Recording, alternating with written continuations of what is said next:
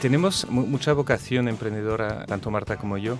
De hecho, Marta siempre dice que el, emprendimiento no se nace ni se hace, sabes que es una pregunta clásica, ¿no? Si, ah, sino que se contagia. Y que es verdad que cuando tienes a gente alrededor tuyo que, que está montando su negocio y que está funcionando, pues apetece mucho ir por ahí, ¿no? Bienvenidos a Empecé, el podcast donde puedes escuchar historias de emprendedores contadas por ellos mismos. Contamos con el patrocinio de Arcano Partners, asesor financiero independiente, líder en gestión alternativa y banca de inversión.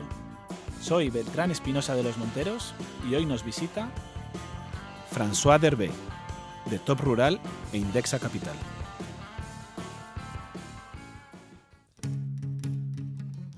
Llegó a España con 25 años y la idea de montar una empresa. Así nació Top Rural Rentalia, Aplázame o Indexa Capital son algunas de las startups que también ha fundado desde entonces. Además, ha sido inversor en varias startups de éxito. Esta es la historia de François Derbé. François, bienvenido a Siempecé. Muchas gracias, Beltrán. Eh, muchas gracias por venir. François, tú creces y estudias en, en Bélgica y después de unos años estás en una consultora, decides dejar tu país y venir a España. Sí, yo siempre digo que soy importado, importado por, por mi mujer, porque ah, mi mujer es Marta Esteve, es española, y Marta después de estudiar empresariales aquí en la, en la Autónoma, en Madrid, se fue a hacer un MBA en Lovaina la Nueva, en la Universidad de Lovaina, donde yo estaba estudiando mi, mi último año de carrera. Y entre mi último año de carrera de ingeniero comercial, se llamaba entonces, es como ingeniero de gestión, digamos, a medio camino entre ingeniería y, administración de empresas, compartíamos algunos cursos con el máster de, de, Marta. Ahí no, nos conocimos. Ah, luego Marta volvió a España, volvió a Bélgica, estuvimos viviendo un año juntos en, en Bruselas y luego decidimos venirnos juntos a, a, España. Es que dicen que la española manda mucho. La española manda mucho y yo creo que es más fácil importar un belga de España que retener una española en Bélgica. Tenemos mejor tiempo aquí. Desde luego. ¿Eh? Y entonces volvéis a España y tú dejas tu trabajo y piensas en montar algo, ¿es así? Sí. Bueno, busqué primero montar una startup participando en una empresa ya existente que era un camino más, más fácil. Iba a empezar a trabajar con una startup de reservas de hoteles francesa que estaba pensando en abrir en España. Estamos hablando de finales de 99 y en finales de 99 es el uh, pinchazo de la burbuja.com. Me dicen básicamente que no consiguen financiación para la expansión internacional y que si quiero ir a lanzarlo yo por mi cuenta, pues lo, lo haga y luego ya hablaríamos y ya lo arreglaríamos, ¿no? Y la verdad es que yo pensé, bueno, pues puestos a montarlo por mi cuenta, pues monto lo mío, en lugar de montar lo tuyo. Y en lugar de montar una, una web de reservas de hoteles, que es algo mucho más uh, complicado porque um, es un mercado más grande, con competidores mucho más uh, internacionales y con más medios, en aquel momento ya había una empresa que se llamaba Bookings.net, que luego evolucionó y se convirtió en Booking.com. Entonces pensamos con Marta, porque empezamos Top Rural con uh, los dos juntos, en lugar de montar una web de reservas de hoteles, que es un sector súper competitivo ya en el 2000, pues vamos a irnos a un nicho que está en pleno auge en el, en el año 2000, que es el turismo rural y donde ya hay mucha gente haciendo cosas, pero nadie realmente es, es no hay un actor dominante, no hay una empresa muy, muy profesional en, en, ese sector. Pero tú no tenías experiencia ni en empresas de Internet, ni en casas rurales, ni en España, digamos, ¿no? Eh, ninguna. Eh, no, no, había estado en una casa rural en, en, mi vida. Pero te sonaba bien, ¿no? Lo de la casa rural. Me sonaba bien, me, me, me gusta el campo, me gusta la naturaleza, me, me gusta el turismo, a quien no. Y, y, tenía un poco esta mm, creencia que yo podría montar un negocio en cualquier sector. Uh, mi, mi, ejemplo en la universidad era pensar que en el fondo si, si haces bien tu trabajo, pues uh, puedes ser competitivo en, uh, en, cualquier cosa, ¿no? Mon por ejemplo, montar una fábrica de pelotas de golf pues, uh, o, o, una web de turismo rural. Entonces, para mí, el no tener ninguna experiencia en, en un sector no era un, necesariamente un hándicap. De hecho, creo que en mi caso se ha convertido en una ventaja porque hemos podido entrar con una, un punto de vista muy, muy distinto y a la vez que hemos evitado caer en, en errores comunes uh, asociándonos al inicio con gente que tiene muchísima experiencia en turismo rural. Uh -huh. Entonces ha sido un complemento de sin experiencia con, con experiencia. Uh -huh. Tenéis esta idea que es hacer una web destinada al turismo rural, venís aquí a España y ¿qué es lo primero que hacéis? Entonces lo primero que hacemos es ir a, la tienda Vips en Fuencaral, que vendía libros y guías de viaje y guías de turismo rural. Y entonces compramos pues las cuatro o cinco guías de, turismo rural que había en aquel momento, la de País Aguilar, un par más, la de Susaeta. Y la que mejor nos pareció, porque tenía fotos en color y opiniones de viajeros, fíjate, una guía de viajes que en el 2000 tenía opiniones de viajeros, era la de Susaeta, contactamos con los autores y les, ah, comentamos que queríamos montar una web de turismo rural. Ah, si les interesaba participar y nos asociamos con ellos y empezamos, a, fueron cofundadores de, de Top Rural. Qué bueno. ¿Y la financiación para montar la empresa, cómo la, la, ponéis vosotros mismos?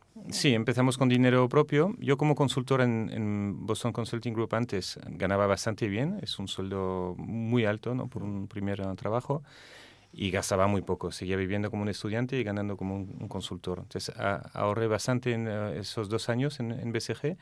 También pedí o, invirtieron, ofreció invertir, ¿no? Un par de amigos, algún familiar, mis padres también. Y en total, a cuenta gota, ¿no? Porque empecé con poco y luego fuimos invirtiendo más. Creo que en total invertimos, no llegamos a 80.000 euros de inversión total en dinero, ¿no? Y luego todo el tiempo, pues por supuesto. La idea era ofrecer turismo rural eh, en Internet. ¿Y cómo ganaba dinero la empresa?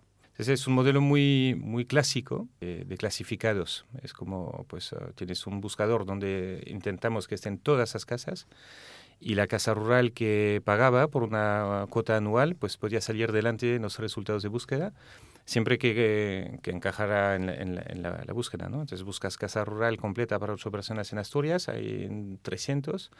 Las primeras son las que pagan y las primeras primerísimas son las que pagan más. Es un modelo muy, muy, muy, muy clásico en Internet en el año 2000 de clasificados, que es un modelo publicitario y que tenía la ventaja de que el cliente paga de antemano para un periodo de 3, 6 o 12 meses. Entonces es un negocio que rápidamente se ha podido financiar con, con los clientes.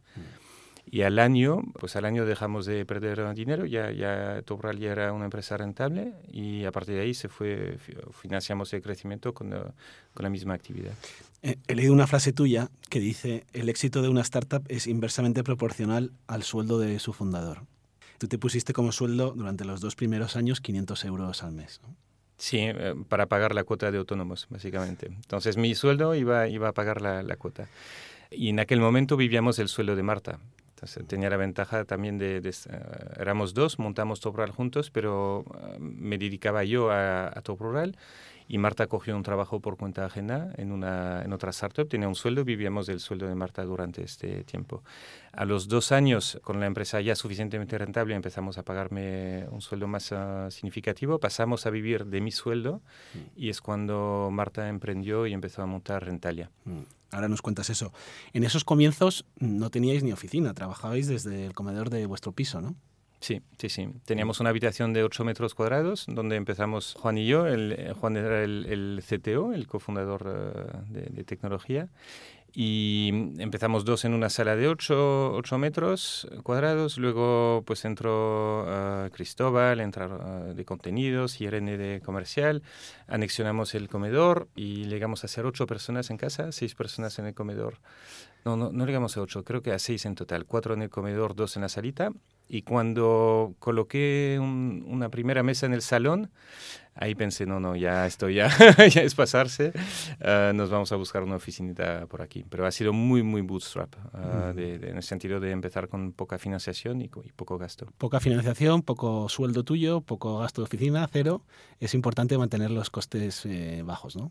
Bueno, no hay un modelo único. Hay gente a quien le ha ido muy bien ah, yendo por un camino muy intensivo en capital. Ah, eso es lo que a mí me gusta llamar las startups ronderas, que son las que más salen en prensa ahora porque a la prensa le encanta ah, hablar de, rondas. Te hacen un ranking de startups en Madrid y son las que más, más pasta han levantado. Y luego hay otro camino que es el que yo conozco más y que me ha ido bien, que es el camino eficiente en capital, donde intentas pues financiarte lo menos posible, porque yo entiendo que la financiación es una dilución.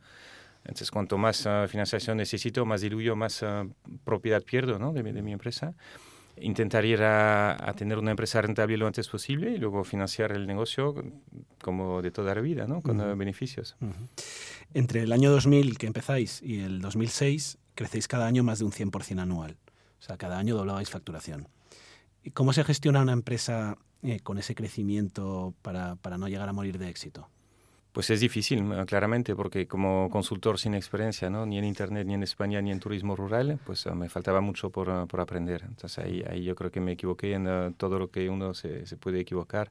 Y es verdad que además con un crecimiento así, pues hay un reto operativo entonces, en el caso de Topral, nos tardamos mucho en construir una estructura un poco más ah, fuerte a nivel de, de, dirección. Eso, eso ha implicado pues, unos años muy, muy duros al inicio. A pesar de que el negocio fuera muy bien, pues era de, demasiado estrés. Y hasta el momento que ya empezamos a estructurar un poco. Cuando entonces yo estuve con Topral de 2000 a 2012, en 2010 empezó a tocar techo, creció menos, un año estuvo en negativo, otro año de nuevo en positivo, pero era una empresa de, de 45 personas que facturaba 4 millones y medio y que tenía un beneficio un pelín superior a 2 millones al año. Entonces, una empresa de 2000 a 2010, ah, pues muy, muy grande en su nicho, o sea, relativamente grande en el nicho, era el, la, web ah, más grande de turismo rural con muchísima diferencia y con una facturación significativa y bastante, bastante mm. margen. Esos años primeros fueron complicados, ¿no? Porque no tenía sueldo, porque era difícil. Supongo que conseguir los primeros clientes también sería complicado.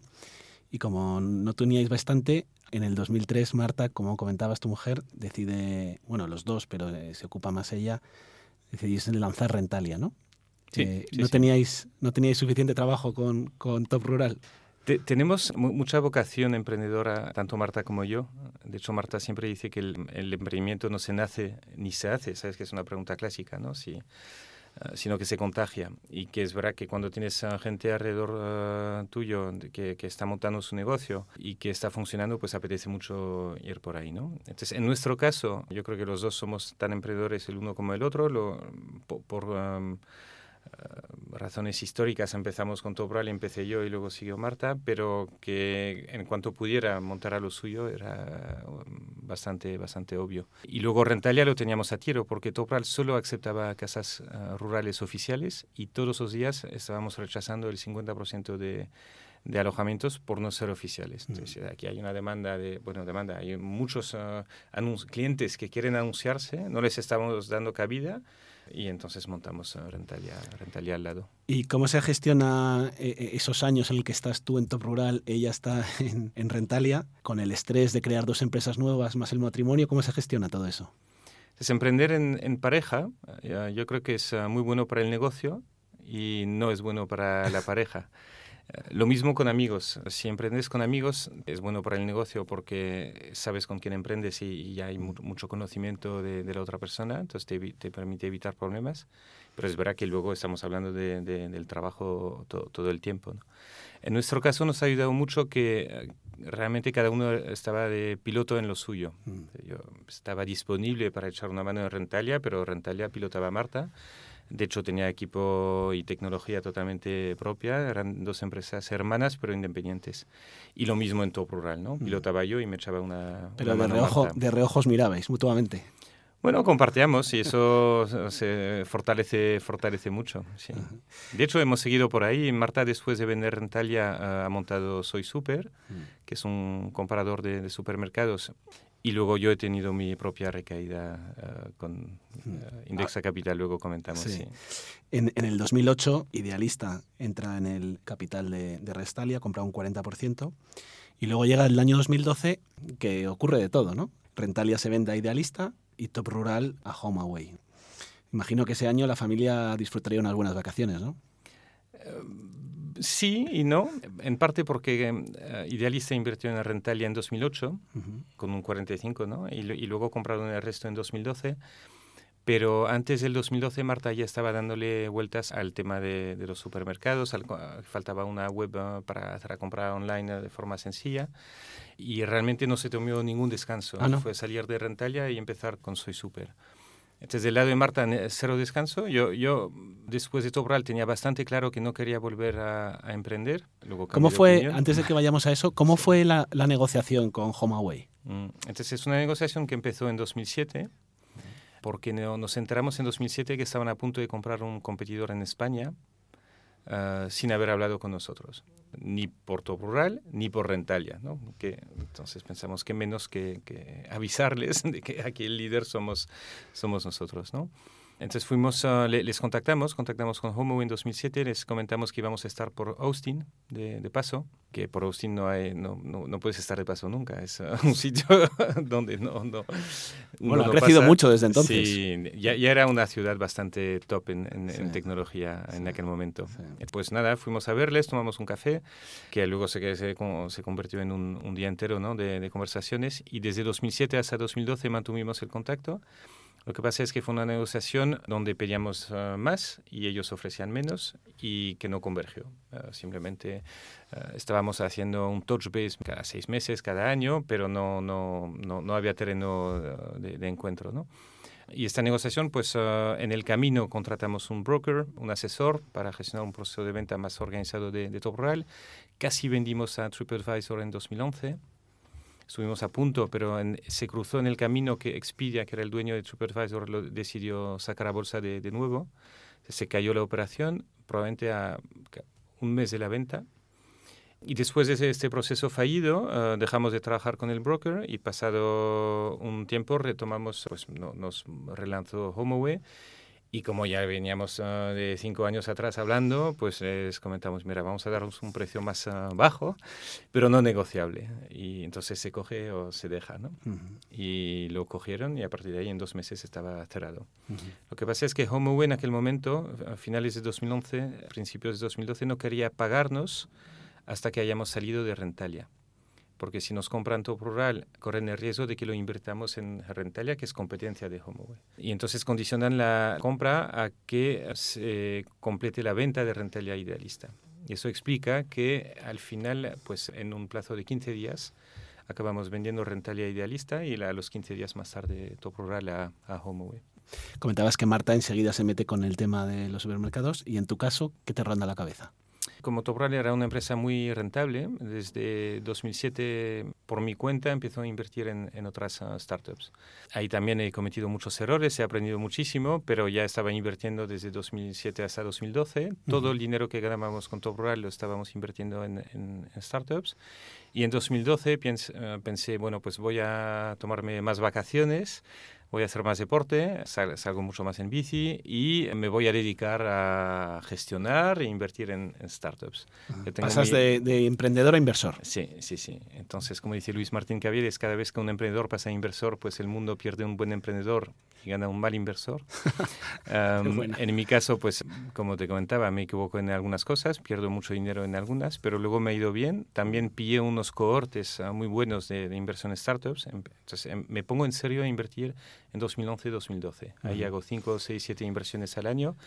Y en 2011-2012 invierto en Cantox, Deport Village, -huh. Tiendeo, una serie de empresas que han ido, que han ido muy, muy, muy bien. Sí. Has invertido en más de 40 startups. Sí. Imagino que habrás analizado muchas más. ¿En qué te fijas para seleccionar una, una startup donde invertir? Entonces, cuando, cuando, estaba invirtiendo más, me fijaba sobre todo en que haya encaje de mercado. Uh -huh y eso es el, lo que los ingleses llaman el product market fit. Y yo lo, lo, lo, leo como pues que tengas clientes, pero no usuarios. El usuario es el que usa el servicio, el cliente es el que paga. Uh -huh. Entonces, en aquel momento me, me, importaba mucho que haya clientes de pago, gente a quien la empresa está facturando, aunque sea muy poquito, pero que ya haya cierta validación. Por los que parece clientes. algo obvio, ¿no? Pero que muchas veces no existe. He tenido conversaciones con emprendedores diciéndoles, quería picarles un poco, ¿eh? un, un emprendedor que no factura. Y digo, ¿te puedo contratar publicidad? Y dice, no, no, es que no, no, no facturo. Y dice, no, pero te quiero contratar publicidad, véndeme algo, ¿no? Uh, lo que sea. Pero como no facturan y no quieren facturar porque no quieren que les juzguen por la facturación, pues hay un montón de empresas que han estado mucho tiempo en modo captación de, de usuarios, ¿no? como te comentaba, a mí me gusta más la startup más eficiente en el consumo de capital y eso pasa por tener clientes que te pagan por el servicio y cuanto más te pagan los clientes y menos pagas de sueldo al fundador, pues más rápido puedes llegar a, a, a ser una, una, empresa rentable. Entonces me fijaba mucho en que hubiera clientes, algo, y que hubiera crecimiento mensual, tracción. Y crecimiento mensual lo que buscaba en aquel momento era más o menos un 20% de, de crecimiento mensual de facturación. aunque sea con cifras muy, muy bajas, pero con mucha, mucho crecimiento. Muchas de tus inversiones, como has contado, te han ido muy bien, ¿no? Bueno, Aplázame, Tiendeo, We Are Knitters, Reclamador, Deport Village. Cuéntame algún caso de alguna en la que tú pensabas que iba a triunfar y que no salió adelante. Cuando, cuando llevaba cinco inversiones al inicio, recuerdo la primera vez que fui a Seed Rocket, que es una asociación eh, de, Business Angels y, también un campus para startups. la primera vez que fui como, como Business Angel a Seed Rocket, le comentaba a otro mentor que en mi caso había hecho cinco inversiones y las cinco eran un éxito. Y me dice, ¿pero de cuántas has salido? Y digo, no, de ninguna todavía. Entonces me dice, pues de cinco de momento tienes cero éxito. ¿Por qué? Porque al, inicio todo pinta muy bien. Eh, en una startup todo el mundo tiene interés en que vaya bien, todo el mundo tiene interés en vender que va bien también. Entonces, y emprendedor, pues todo el día vendiendo, empleados, inversores, todos estamos ahí vendiendo la, la, la, historia que esto va súper bien. ¿no? La realidad es que se tarda muchísimo en saber si realmente va bien o no. Ahora he aprendido a leer un, un poquito más pero sí hay empresas donde hemos estado mucho tiempo invirtiendo. Una es 11870, por ejemplo, eh, donde fui inversor eh, inicial y que es un proyecto que ha ido muy bien en cuanto a, uso. A, no sé si te acuerdas de, opiniones sobre, no, no, es número de información, era más bien opiniones sobre sitios, cualquier, eh, o sea, páginas amarillas 2.0, digamos con opiniones de, usuarios y va muy bien en uso, pero no llegó a, cubrir uh, gastos, entonces no fue una inversión uh, muy, muy rentable. Y luego otras que no pintan um, excepcionalmente bien al inicio y acaban yendo fantásticamente bien. muchas veces en, esta travesía del desierto tienes, uh, otros dicen, una montaña rusa, pues tienes altibajos, estás al borde de la quiebra, tienes caja para un mes, pues muchas veces le, digo al emprendedor, fíjate que donde estás tú ahora, a punto de quebrar, pues he estado idealista en el año 2000 y pico, después de ver tropecientos inversores y que ninguno quería invertir porque estaba, estaba, seco, no había financiación en aquel momento. Pues idealista estuvo probablemente a semanas de romper caja. Y fíjate que es probablemente el mayor éxito mm. emprendedor en, Internet en, en España ¿no? que hay ahora. Entonces, en el, en el camino, pues el camino del emprendimiento de, sin duda es muy, muy duro, hay muchos altibajos y es muy difícil saber si va bien o no y es muy difícil saber cuándo hay que dejarlo también. Y ahí te diría, pues hay que dejarlo antes de endeudarte a nivel personal, ¿no? Ah, es tirar con la empresa todo lo que se pueda, pero cerrar a tiempo. No quedarse con deuda con la Seguridad Social o con la Hacienda, porque eso es algo que te persigue para, para siempre. Estás unos años ahí, digamos, gestionando tus inversiones y a lo mejor tenías un poco de gusanillo dentro que te decía quiero centrarme en un proyecto o cómo es la historia antes de lanzar Indexa Capital. Sí, entonces estoy aquí invirtiendo y, dándome cuenta que invertir tampoco es tan eh, ideal como, como uno puede imaginarlo. Invertir en 40 empresas o 45 en, en directo como he hecho, pues implica eh, haber visto 4.000 más o menos. El ratio de inversión es más o menos de 1%. 1%. Entonces, por una inversión son 99 nos, ¿no? Decirle que no a alguien. Demasiado pronto, demasiado tarde, demasiado pequeño, no me gusta el sector, no conozco el sector o yo qué sé, ¿no? Entonces, es un, negocio de, muchos nos, Luego muy bonito porque participo en, varias empresas que van bien, aprendo mucho en todos esos casos, entonces veo mucha diversidad de situaciones pero en el fondo me pica el, montar lo mío. ¿no? Entonces ahí, ahí empezó a desarrollar una idea que es la idea de Be Water, que es de montar al inicio un mercado secundario para startups. Me, parece, me parecía que, había, que faltaba liquidez en las startups para que el, inversor se, se quede atrapado de media a 10 años Ah, si va bien y también 10 años si va mal, entonces que hace falta buscar una forma de fomentar la, liquidez. Y con la idea de montar esto, pues empezó a preguntar a, amigos, conocidos, si conocen a alguien que tiene más conocimientos financieros, más ah, reconocimiento, más ah, reputación en el sector financiero también para montarlo con él. Porque lo mismo que en turismo rural, pues en el sector financiero no tenía experiencia. Entonces, dos personas me recomiendan hablar con, con UNAI, UNAI Ansejo, la reputación de UNAI le precede, hablamos de montar Bivotor juntos, empezamos a, desarrollarlo. Nos juntamos con Ramón Blanco, que todavía tiene mucho más perfil y mucho más experiencia y mucho más reconocimiento en el sector financiero que nosotros dos, eh, para tener un equipo más, más potente. Y luego resulta que con Biwater pues nos cuesta mucho encontrar el encaje regulatorio, porque lanzamos una primera versión que es legal pero que no le gusta al regulador, entonces la, la pausamos, vamos desarrollando una segunda y en este camino ya teníamos en el tintero el montar Indexa, porque UNAI ah, había visto el desarrollo de empresas como Wealthfront, Betterment en Estados Unidos, había visto que era la forma que él consideraba correcta de invertir, que es con bajas comisiones y fondos indexados vio que no se podía invertir en Wealthfront o Betterment desde España y que había que adaptarlo. Entonces, de un proyecto que teníamos en el, en el cajón en estudio, en el momento que pausamos BeWater, la primera versión de BeWater, pues empezamos con Indexa y entonces seguimos ah, con los dos proyectos en, en, paralelo. Como decías, la idea es, era montar una plataforma donde poder contratar fondos indexados a bajo coste, ¿no? Y, más que contratar, porque plataformas de contratación ah, es un modelo de, de autoservicio donde alguien compra los fondos que quiere, lo que queríamos ofrecer era un servicio completo de gestión uh, automatizada donde el cliente nos delega la gestión de su cartera. Pero con unas comisiones que no, que no existían en España. Que no existían. Por ejemplo, lo, los, la, la, segunda mayor gestora del mundo se llama Vanguard y es la mayor gestora del mundo de fondos indexados y en aquel momento era casi imposible mm. invertir en fondos de Vanguard en, en España. ¿Por qué? Porque, porque son los fondos, bancos no querían. Porque no querían. Son fondos que no pagan uh, retrocesiones. Mm. Entonces le preguntabas, siendo la segunda mayor gestora del mundo, le preguntabas a cualquier banco en España, salvo uno, pues mm, no, no, no te lo vendían. ¿Por qué? Porque te querían vender un fondo más caro que les pagaba retrocesiones. Y que muchas veces era menos rentable. De, de media, vamos, del 95% menos rentable. Sí. Supongo que cumplir con la regulación y daros a conocer serían los retos más importantes, ¿no? La, la, regulación no, nos asusta un poco a los emprendedores a, priori. Entonces, muchos emprendedores están buscando el camino para no estar regulados. Quizá también porque nos gusta la libertad, ¿no? El emprendimiento tiene esta connotación de, libertad, entonces no, no quieres uh, meterte en un sitio con, mucha, con demasiadas uh, reglas. Lo que yo veo ahora, después de estar uh, regulados con Indexa Capital y también con uh, Bewater Asset Management, desde hace siete años ya, es que realmente la regulación te reduce muchísimo el riesgo. Entonces, es, es, una carga, pero reduce el riesgo para la empresa y también para los clientes. Y también reduce mucho la competencia. Entonces, una vez que has pasado esta barrera a la entrada, que es una barrera regulatoria, pues estás en un sitio donde hay poca competencia y donde es, es más sí, fácil. Y que... el que quiera entrar le va a costar un tiempo. Claro. Entonces, como gestores automatizados, que es lo que la actividad que ofrece Indexa, uh, gestor automatizado de inversiones en España, independientes hay cuatro. Si miras uh, e-commerce de artículos de deporte como Deport Village, donde estaban, pues había 40. ¿no?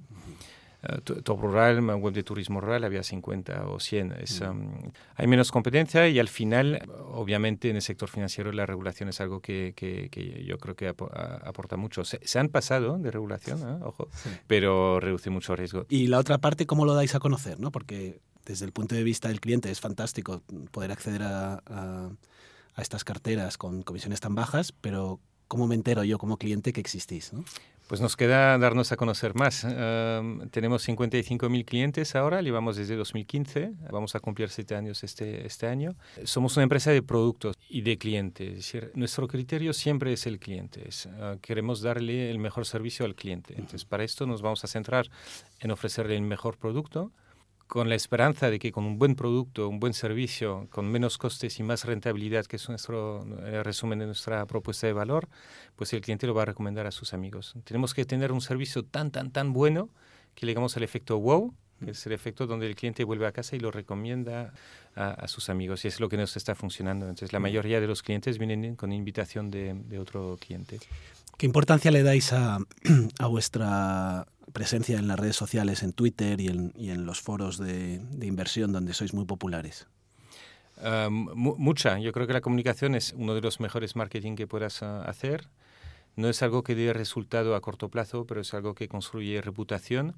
Y en el fondo, para Indexa Capital, el, activo más importante que tenemos es la confianza. Tenemos que conseguir que los clientes confíen en, en, nosotros y eso se consigue con un buen servicio, con un producto que está pensando para aportar valor, se consigue siendo transparentes y se consigue pues participando en la conversación. A diferencia de las entidades financieras que en general se se quieren quitar un poco, ¿no? que no, no se atreven a, digamos, a debatir en, en, público con clientes, nosotros es algo que, que, buscamos. Entonces, marketing, te digo, es recomendación de cliente, eh, comunicación, redes sociales o, prensa, y, y, luego también complementamos con publicidad, porque al final cualquier cosa que sume puntos de confianza, es algo que pensamos que va um, ayudando a, a, que Indexa sea más conocido.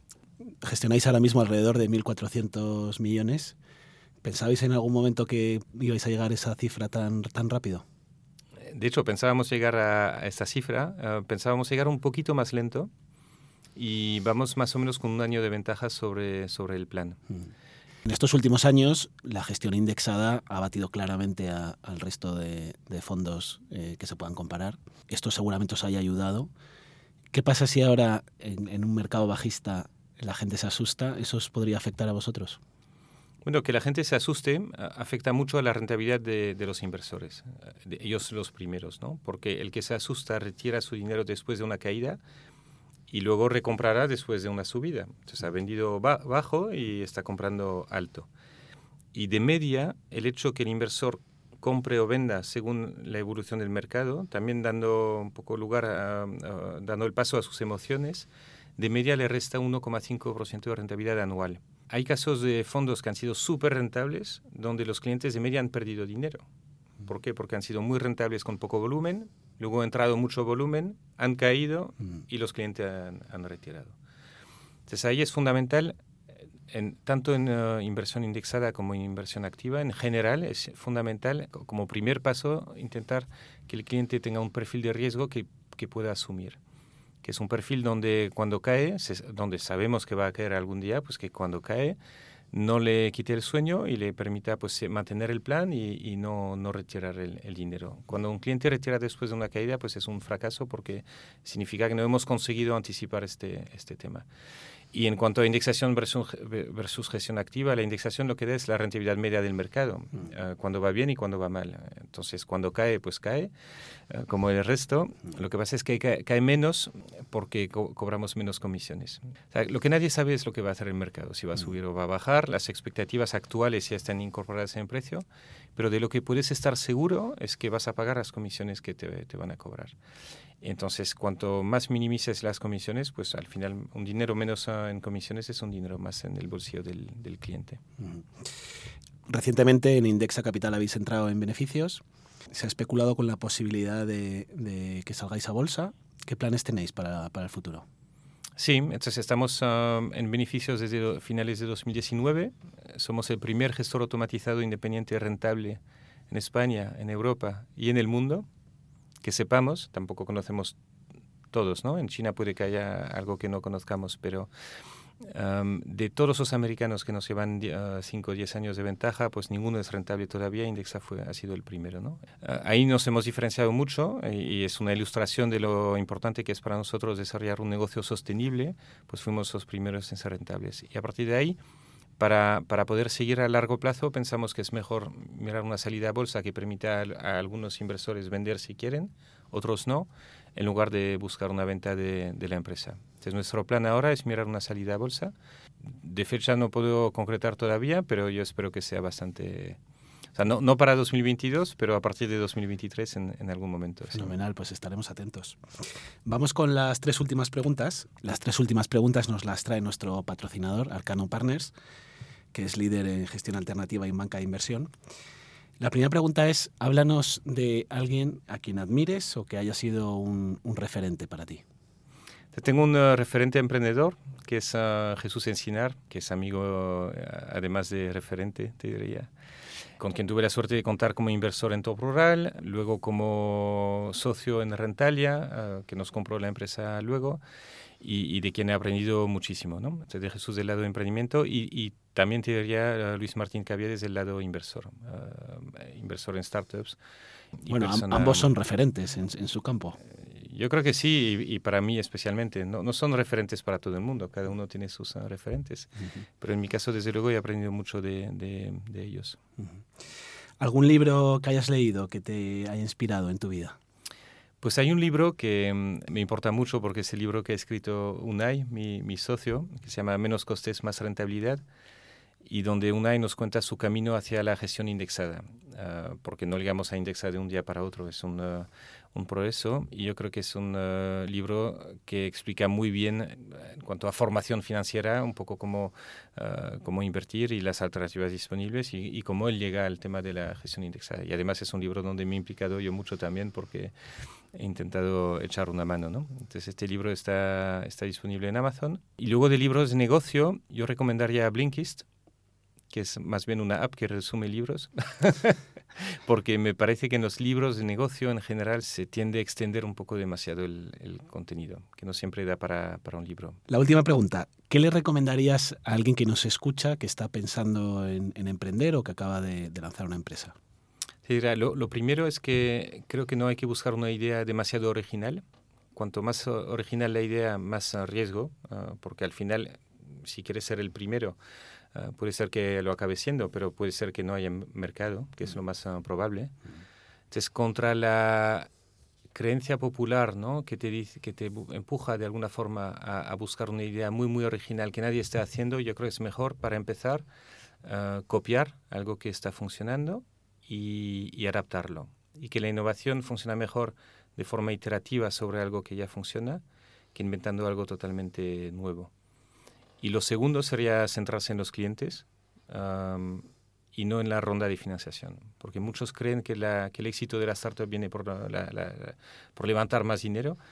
Uh, yo creo que el éxito ah, claramente viene por tener clientes contentos que recomienden el servicio y que hacen que el negocio sea sostenible ¿no? y, sostenible a, largo plazo. Mm. Muy bien, François, pues mm, nos ha encantado tenerte aquí, hemos aprendido muchísimo y te agradecemos mucho que hayas venido. Pues muchísimas gracias, Beltrán. Un placer. Muchas gracias. Gracias. Gracias a Arcano Partners por patrocinar este espacio. Arcano Partners apoya a los emprendedores. Si queréis estar al día, podéis suscribiros a nuestra newsletter en nuestra web asiempc.com. Nos podéis seguir en Instagram, Twitter, LinkedIn y Facebook y enviarnos vuestros comentarios. Si queréis contactarnos, nos podéis escribir a info arroba asiempc.com. Gracias a nuestro técnico Edgar Iván Espinoza por permitirnos tener el mejor sonido. Gracias María Moya, parte del equipo Así Empecé.